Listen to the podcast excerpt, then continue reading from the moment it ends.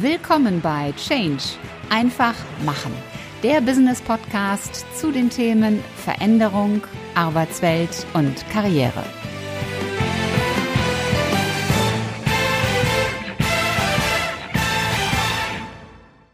Hallo, liebe Podcast-Community. Hallo, liebe Zuschauer. Herzlich willkommen zu einer neuen Folge im Business Podcast Change einfach machen. Ich bin Ulrike Winzer, deine Gastgeberin dieses Podcasts. Führung. Führung ist ja ein brandheißes Thema, insbesondere in der heutigen Zeit. Und es betrifft jeden. Entweder weil du zum Beispiel Führungskraft bist oder weil du Mitarbeiter bist und einen Vorgesetzten hast oder weil du in einer Berater- oder Vertriebsrolle tätig bist und dein Kunde eine Führungskraft ist. Gerade in der heutigen Zeit ist angesichts von Digitalisierung und Themen wie diverse Teams Führung eine echte Herausforderung geworden. Und mein heutiger Interviewgast steht für generationenübergreifende Führung. Sie kommt ursprünglich aus dem internationalen Großkonzernumfeld. Sie kommt auch aus dem Thema SAP und damit aus der IT. Und sie ist heute als Interim Managerin im Thema SAP unterwegs. Ich freue mich sehr, dass sie heute hier mein Gast ist. Herzlich willkommen, Madeleine Kühne. Hallo, liebe Ulrike. Vielen, vielen Dank für die einleitenden Worte und für die Einladung, dass ich heute hier sein darf. Ja, sehr gerne. Ähm, ich mache es meistens so, ich ein paar einleitende Worte gesagt, bitte aber trotzdem meine Gäste nochmal sich vorzustellen, wer bist du, was tust du, denn das klingt mit eigenen Worten immer nochmal anders, als wenn ich das erzähle. Da hast du vollkommen recht. Ne? Also wie du schon gesagt hast, ich bin äh, inter, als Interim-Managerin da draußen unterwegs, da wissen viele nichts mit anzufangen. Na, was heißt das? Ich gehe in ein Unternehmen, wo eine Führungskraft ausgefallen ist, die Gründe sind meistens sehr divers und ja, trete in diese Rolle für einen Zeitraum von sechs bis neun Monaten und ersetze eben diese Führungskraft. Und das mache ich ausschließlich im IT-Umfeld, also und dort im Speziellen eben im Bereich SAP, weil ich eben SAP-Expertin bin. Und äh, zudem äh, stehe ich auch auf der Bühne, halte Vorträge zum Thema Führung, ähm, ja, schreibe auch darüber und habe das so als mein Steckenpferd äh, ja in, in den letzten Monaten so ein bisschen gewonnen. Ja, sehr gut. Ich, der Podcast heißt ja Change, einfach machen. Und ich finde es immer wieder spannend und herausfordernd zu verstehen, wie Menschen sich entwickelt und verändert haben, sodass sie dort sind, wo sie heute stehen. Ja. Du hast ja nach deinem Studium in einem internationalen Großkonzern direkt begonnen. Und mhm. ich kann mich selber noch erinnern, man hat ja dann so, so die Wahl und überlegt, wo geht man jetzt hin? Mhm. Du hättest ja auch zu einem deutschen KMU-Unternehmen gehen können.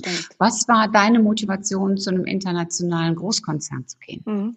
Also meine Motivation war, ich wollte ins Ausland. Ich hatte schon während des Studiums ein Auslandspraktikum gemacht. Das war damals sehr, sehr ungewöhnlich, ähm, wirklich äh, was Besonderes. Ich war äh, damals für Siemens äh, in der Nähe von New York. Mhm. War auch wirklich eine ganz aufregende, tolle Zeit. Und für mich war ganz klar, ich will ein internationales Unternehmen. Ich möchte dieses internationale Umfeld und ich möchte auch später dann ne, äh, mit dem Job ins Ausland. Das mhm. war so mein Ziel. Und da hatte ich eben, ne, habe ich größere Chancen gesehen im internationalen Konzern als im KMU. Ja, ja das ist absolut richtig. Genau, und deshalb bin ich nicht direkt so diese Konzernkarriere gegangen. Wobei, das war bei mir tatsächlich auch im Studium schon ähm, so ein bisschen vorgeprägt. Also ich war auch, mhm. im Studium habe ich relativ viele Praktika gemacht. Äh, ne? Ich war bei Volkswagen, ich war bei der Deutschen Bahn, ich war bei, äh, bei, bei Siemens dann. Ne? Ähm, das sind alles Großkonzerne und ich habe das immer gemacht. Also ich habe diese Großkonzernstruktur auch gemacht. Mhm. Ja. Mhm. Genau. Würdest du rückblickend betrachtet und jetzt nehmen wir mal an, Corona gäbe es nicht, würdest du den Studenten von heute empfehlen, in jedem Fall Praktika zu machen und oder nach dem Studium vielleicht einfach mal ein Jahr ins Ausland zu gehen?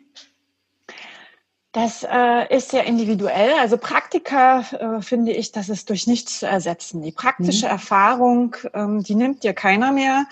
Und die ist unheimlich wichtig, ähm, weil wenn du nur der Theoretiker bist, äh, da wird der Aufschlag nach dem Studium sehr hart ne, in, mhm. der, in der Businesswelt. Ähm, von daher Praktikum auf jeden Fall. ob du jetzt unbedingt ins Ausland gehen musst, ähm, das ist echt so eine Typsache. Das gibt so Typen, die mögen das sehr gerne und andere, die, die zieht es halt eben nicht in die große, weite Welt raus. Da kann man sich nicht zu zwingen. So, ne? Mhm. Das muss immer zu einem selber passen. Aber Praktikum auf, würde ich, also ne, ist für, für mich eigentlich ein Must. Also wenn sich heutzutage, mhm. ich mache auch in meiner Rolle als Interimsmanagerin auch Einstellungsgespräche und wenn sich da jemand bewirbt ähm, ohne Praktika, das ist für mich ein Zeichen, von mangelndem Engagement. Mhm, okay, kann ich gut nachvollziehen. Muss ich zugeben, achte ich bei Bewerbungen auch immer drauf.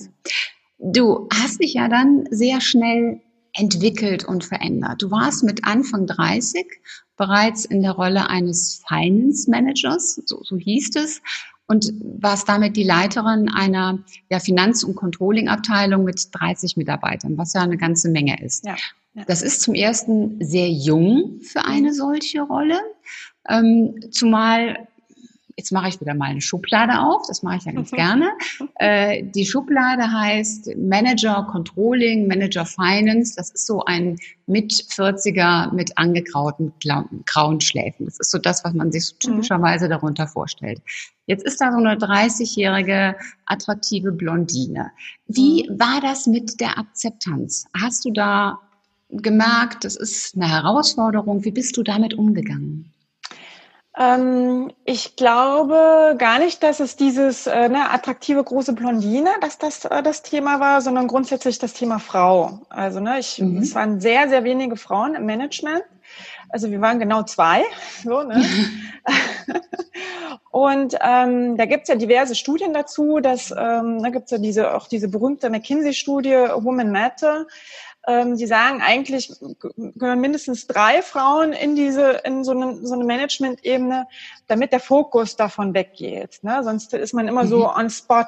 Und so habe ich das auch immer erlebt. Ne? Ähm, es ist immer on spot, also man ist immer unter Beobachtung, jeder Schritt, jedes Wort, äh, jede Handlung ähm, wird gesehen, wird bewertet, wird auch äh, auf die Goldwaage gelegt. So, ne? Also man wird, wird tatsächlich mit zweierlei Maß gemessen, das kann ich so sagen. Und das war nicht einfach. Ähm, die Führungsaufgabe an sich, die hat mir, also Führung macht mir schon immer sehr viel Spaß. Und das ist mir echt leicht von der Hand gegangen.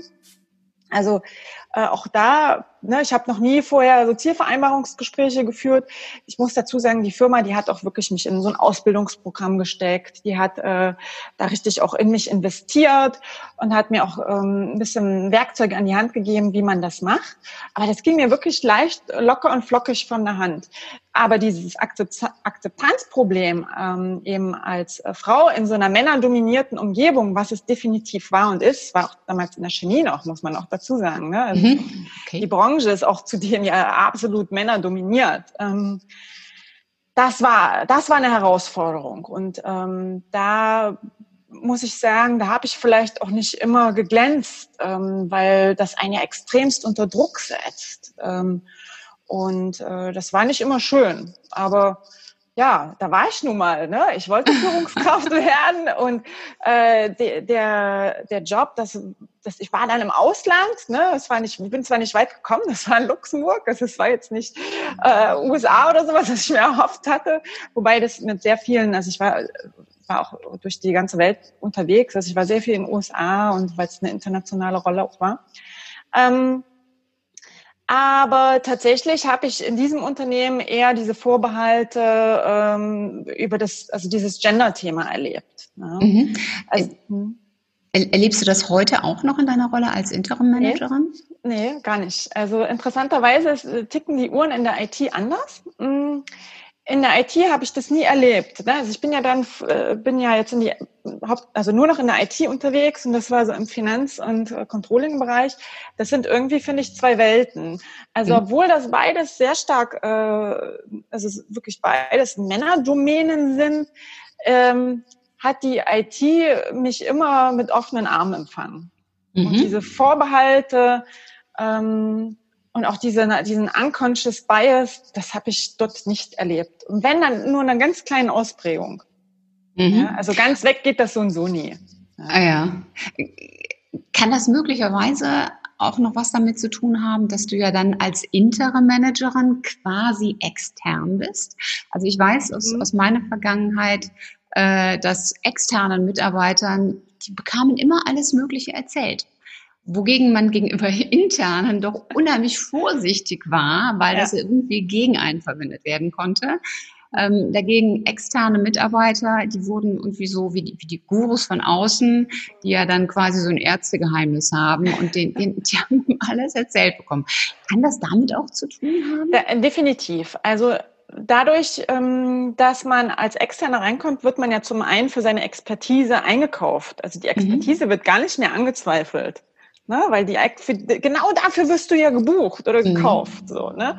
Dann bist du komplett raus aus diesem ganzen, aus der ganzen Firmenpolitik, weil du willst ja nirgendwo ne, irgendjemanden seinen Job wegnehmen. Dadurch ist schon per se ein größeres Vertrauen, ne, weil sonst ist ja immer so dieses Misstrauen. Will der vielleicht mir irgendwie, ne, will der an meinem Stuhl sägen, ne? Und dieses, das habe ich alles nicht. Ne? Und mhm. ähm, ich habe eher die Herausforderung, dass ich als Interim-Managerin, ich komme ja immer, ich kriege immer ein neues Team, ich äh, komme immer in eine Krisensituation rein, weil da ja eine Führungskraft schon länger ausgefallen ist und ich muss so äh, ja diese Krise managen und das Team wieder, also das Vertrauen ins Team gewinnen.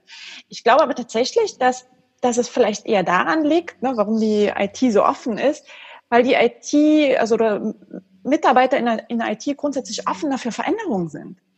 Ja, die, ja. die adaptieren ja auch Veränderungen, also sind ja die Treiber auch für Veränderungen. Und ähm, die lieben das ja auch, äh, neue Technologien auszuprobieren. Ja, also mhm. wenn wir irgendwie eine neue Technologie haben, dann ne, prügeln die sich darum, wer darf das jetzt äh, als allererstes äh, machen und ausprobieren. Ne? Wer, ne, wer, installiert, wer, wer treibt jetzt das Projekt mit KI oder Softwareroboter, so, so Themen. Und ähm, ja von daher glaube ich, ist das Mindset tatsächlich schon grundsätzlich ein anderes. Währenddessen so diese Finanz- und Controlling-Branche, die ist ja unheimlich konservativ. Ne? Und ich sehe das zum Beispiel an meinem meinem Steuerberater, den versuche ich seit Monaten dazu zu bewegen, die, dass ich endlich meine Buchhaltung digital abliefern kann. Mhm. Und das, das ist ein Hängen und Würgen. Ich muss wirklich alles, jede Rechnung ausdrucken, abheften und per Papier zu ihm schicken. Und das ist für mich sowas, ne, im Jahr 2020 äh, sollte das nicht mehr der Fall sein. Und das sind so diese tatsächlich diese Gegensätze. Ne? Und wenn ich dann mhm. zu dem komme und sage, ne, das geht nicht, wir müssen hier was ändern, dann sagt er, ja, Frau Kühne, ich habe gedacht, ich schaff's noch in meine Rente. Ja, und das ist, okay. finde ich, so bezeichnend. Ja. Mhm. Also es ist ganz lustig, dass du das ansprichst, weil ich habe das nämlich gerade gemacht. Ich habe nämlich immer auch alles ähm, auf Papier und dann noch Kopien von, von genau. Laserdruckern. Genau, weil, die musst du ja auch noch, damit die nicht verge verbleichen. Vergeben, so, genau. Ja, genau. Oh Gott. Und äh, mhm. dann hat mein neuer Steuerberater, der hat das vorgeschlagen, dann mal, soll man das nicht digital machen? Ah, da habe ich erst gedacht, oh, jetzt hast du den Prozess, es läuft doch alles so gut. Und dann dachte ich, hm, du kannst ja nicht über Veränderung reden. und dann denken, es läuft doch alles, Winzer, wie bist du denn drauf? Und ja. äh, ich wollte dann auch wirklich halt ausprobieren, wie das denn funktioniert. Und ja, das läuft jetzt und ich bin wirklich happy. Ähm, und du bist wahrscheinlich dann, wesentlich schneller ne, in deinem ganzen Prozess. Ja, ich finde ich finde es dann auch cool. Äh, es gab natürlich anfangs dann auch Schwierigkeiten und ja. das lag dann daran, dass ich so einen Adblocker habe. Das habe ich aber dann auch selber rausgefunden. Mhm. So diese kleinen Kniffe, äh, ich, ich mhm. sage immer, an, an, an denen man auch wächst an den Herausforderungen. Ja. Und mhm. ich finde es eben wichtig, dass man immer wieder diese Sachen ausprobiert. Was tut sich da an, mit der Technologie? Mhm. Und äh, denn wir leben ja hoffentlich alle noch viele Jahre auf diesem schönen Planeten. Ja, ähm, ich auch. ich möchte zu dir zurückkommen. Du hast dich im Jahr 2011 selbstständig gemacht. Ja. Was, was war der Grund dafür und vor allen Dingen, wie bist du dabei vorgegangen? Mhm. Ja, also es gab da tatsächlich ein Schlüsselerlebnis, ähm, weil, ne, wie ich das schon erzählt hatte, es war ein sehr internationaler Job, den ich hatte. Und äh, ja, und ich bin so ja drei Viertel meiner Zeit eigentlich durch Europa und Amerika gereist. Mhm was ich, was ich auch echt gemocht habe. Ne? Ich wollte ja ins Ausland, ich wollte reisen, ich wollte die Welt sehen. So, ne? Aber der Job war echt viel, der war heftig. Und ich bin dann äh, ja eines Nachts in Düsseldorf gelandet und mein Auto stand noch am Flughafen in Köln. Mhm. Ja ähm, weil ne, da musste auch meine Reise äh, selber buchen. Da gab es äh, unglücklicherweise keine Assistentin, ne, wie das heutzutage halt alles so ist. Geht ja auch alles irgendwie, aber ne, ich war drei Wochen in ganz Europa unterwegs. Und da ist mir wohl ein kleiner Fehler unterlaufen. Und dann stand ich da und dachte, verdammt nochmal, das ist nicht das Leben, was ich möchte. Ja. Mhm. Und das war für mich tatsächlich ein Schlüsselerlebnis. Und dann ähm, habe ich gedacht, nee, äh, hier muss sich was ändern an deinem Leben. Ne? Ich hatte tatsächlich, ich hatte ja keine wirkliche Partnerschaft, muss man so sagen. Ne? Meine äh, Freunde, die wurden immer weniger. Also ich hatte kein Privatleben mehr. Ich habe mhm. wirklich für die Arbeit gelebt und ähm, so ne, und hatte mir eigentlich eine Familie gewünscht und es war klar, wenn ich so weitermache, ähm, wird sich dieser Wunsch nicht erfüllen. Mhm. So und ähm, dann habe ich mir eine Auszeit genommen und äh, habe das Ganze nochmal reflektiert und mich auch ein Stück weit von dieser ja von dieser äh, von der Situation auch ein bisschen erholt, ne? weil das war echt auch war auch echt richtig anstrengend und ja, und dann bin ich, habe ich gedacht, okay, was mache ich denn? Mache ich Interim-Management und dann habe ich auch tatsächlich das erste Projekt viel früher bekommen, als ich, ne, als ich anfangen wollte. Und da, ähm, da möchte ich ja. jetzt gerade nochmal reingehen. Du hättest ja auch sagen können, ich gehe jetzt mal zu einem kleinen und mittelständischen Unternehmen, mhm. wo ich nicht mehr so viel reisen muss, wo ich einen festen Arbeitsplatz habe. Aber du hast gesagt, nein, ich mache mich selbstständig und mache mhm. Interim-Management. Das liegt ja jetzt auch nicht so auf der Hand. Warum? Da hast du recht, ja. Der Wunsch, mich selbstständig zu machen, den hatte ich schon lange. Der schlummerte so in mir. Mhm. Ähm, und ich habe dann auch gelernt, dass einer meiner obersten Werte Freiheit ist und Selbstbestimmung. Mhm. Ja. Und das geht einfach schlecht mit dem Angestelltenverhältnis äh, zusammen. Ja. Mhm, das stimmt. Und ähm, mit dieser Erkenntnis auch zusammen war, das war für mich die logische Konsequenz. Ja, das heißt, es ist schon generell bei Veränderungen auch mal im Vorfeld einfach wichtig zu gucken, welche Werte ich habe ich denn, was ist mir eigentlich wichtig im Leben, damit man dann auch die Veränderung in die richtige Richtung bringen kann. Das finde ich so essentiell, das finde ich den Grundstein überhaupt, ne, so für ein gelungenes Leben. Weil wenn ich ein Leben lebe, was nicht meinen Werten entspricht, ähm, dann bin ich höchstwahrscheinlich nicht glücklich. Mhm. Mhm. Gut, komm, kommen wir nochmal zurück. Du hast dich selbstständig gemacht und dann kam ganz schnell auch schon der ja. erste Job, der erste Auftrag. Genau. Mhm. Also Ohne große Akquise. Oh ja, äh, ja, also das äh, sowas, äh, diese Jobs, die laufen auch, wie soll ich sagen, dass da gibt es so Vermittleragenturen, ne? Also das mhm. ähm, von Akquise hatte ich bis dahin auch keine Ahnung. Ne? Mhm. Und äh, braucht man dann tatsächlich auch nicht. Da helfen einem Agenturen dafür. Und das ging ja recht locker flockig. Und ähm, auch da bin ich wieder in einem Konzern gelandet und dann hat sich interessanterweise immer, haben sich, wurden immer meine SAP-Fähigkeiten nachgefragt. Mhm. Und mittlerweile bin ich ja so diese Brücke zwischen äh, Finanzen, Controlling und IT. Weil mhm. ich so beide Welten kenne, beide, ich bin so diese Übersetzungsfunktion, möchte ich sagen. Ne? Also ich mhm. spreche beide Sprachen und ähm, das wurde, das ist so mein, mein äh, Vorteil, mein großer Vorteil. Ja. Mhm. ja, das ist ja auch, auch unglaublich wichtig, dass beide Seiten miteinander dann reden können und sei es, indem sie halt eine Brücke einschalten. Das heißt, du bist ja in Summe neun Jahre eigentlich selbstständig, du hast aber dennoch mittendrin nochmal den Schritt in die Konzernwelt gemacht und warst zweieinhalb Jahre Leiterin der SAP-Abteilung. Mhm. Was hat dich dazu motiviert? Mhm. Ja, da ist nämlich mein großer Wunsch in Erfüllung gegangen. Ich habe tatsächlich ein Kind bekommen. Okay. also, ne, ich habe dann den Mann fürs Leben gefunden, eine Familie gegründet. Und da hatte dann da, ne, dann verschieben sich ja auch Werte im Laufe des Lebens. Ne? Also die sind ja nicht das ganze Leben lang gleich. Ne? Und mhm. auch Bedürfnisse verschieben sich. Und da hatte ich ein großes Bedürfnis nach Sicherheit. Ich, ne, weil dieses Beraterleben, das ist, äh, ich liebe das. Ne? Mhm. Aber in dem Moment, ne, weißt du weißt ja immer nicht, wo führt dich der nächste Auftrag hin. Mhm. Ja, musst du dafür vielleicht weit reisen? Ähm, hast du dann erstmal eine Zeit lang, ein paar Monate lang eine Wochenend-Ehe oder Beziehung, das weißt du eben nicht. Und das hat eben nicht mit meinem, mit meiner Vorstellung der ersten Jahre vom Familienleben zusammengepasst. Und ähm, ja, dann ist tatsächlich ein Headhunter auf mich, äh, auf mich angetreten, ähm, auf mich zugekommen und hat gefragt, ob ich diese Stelle übernehmen möchte. Das war hier ne, 15 Minuten von mir zu Hause entfernt. Mhm. Da musste ich, also auch eine mega interessante Position mit sehr spannenden Projekten. Da musste ich gar nicht so lange überlegen. Mhm. Ja, das war perfekt. Denn Dennoch hast du ja wieder den Schritt in die mhm. Selbstständigkeit mhm. gemacht. Und wie organisierst du das jetzt heute? Du hast, du hast zwei Kinder. Nee, ich habe eins, genau. Ich habe nicht, also das genau, ich habe es nicht zu zweien geschafft. Eins vollkommen. Aber auch mit einem. Äh, ja. Wie organisierst du das jetzt heute? Denn du bist ja mhm. Interim-Managerin. Mhm. Das ist ja auch eine Herausforderung, vor der viele Frauen stehen. Wie mhm. machst du das mit Kind?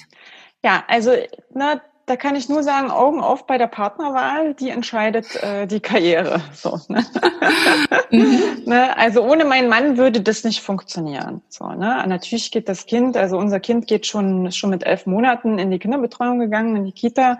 Ich bin auch ein Kind des Ostens. Für mich war das normal. Das war überhaupt gar keine Diskussion.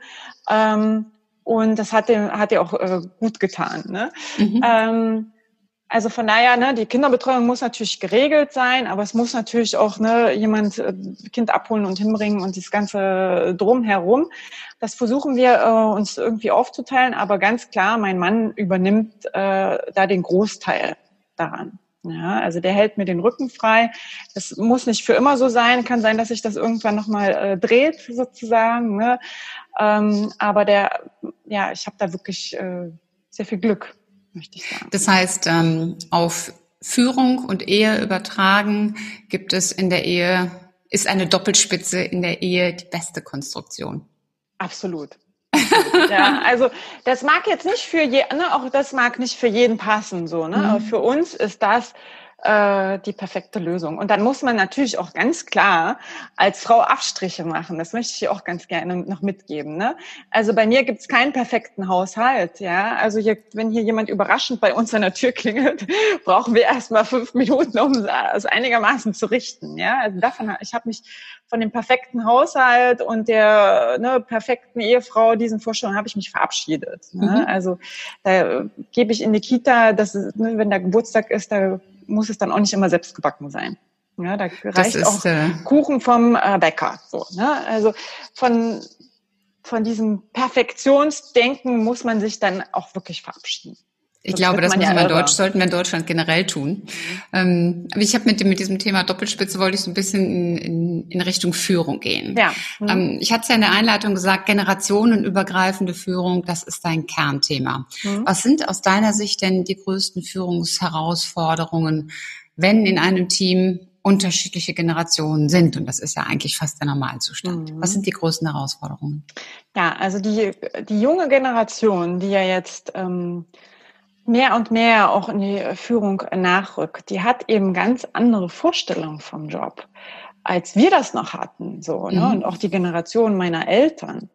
Ähm, also hätte ich im Vorstellungsgespräch damals nach einer Work-Life-Balance gefragt, ähm, wäre mir direkt die Tür gezeigt worden. So, ne? Mhm. Oder auch die Frage, ob ein Sabbatical äh, möglich ist. Das gab es damals gar nicht. Oder ja. das war noch so in den ganzen in den Kinderschuhen. Ne? Ähm, also da wurde vorausgesetzt, dass du reinklotzt, dass du nicht nachfragst, ne, so ein bisschen Klappe halten und machen. Mhm. Und äh, die Vorstellung der, der Millennials heute ist ja eine komplett andere. Ne, da soll die Arbeit eben Sinn machen, da möchte man mitbestimmen.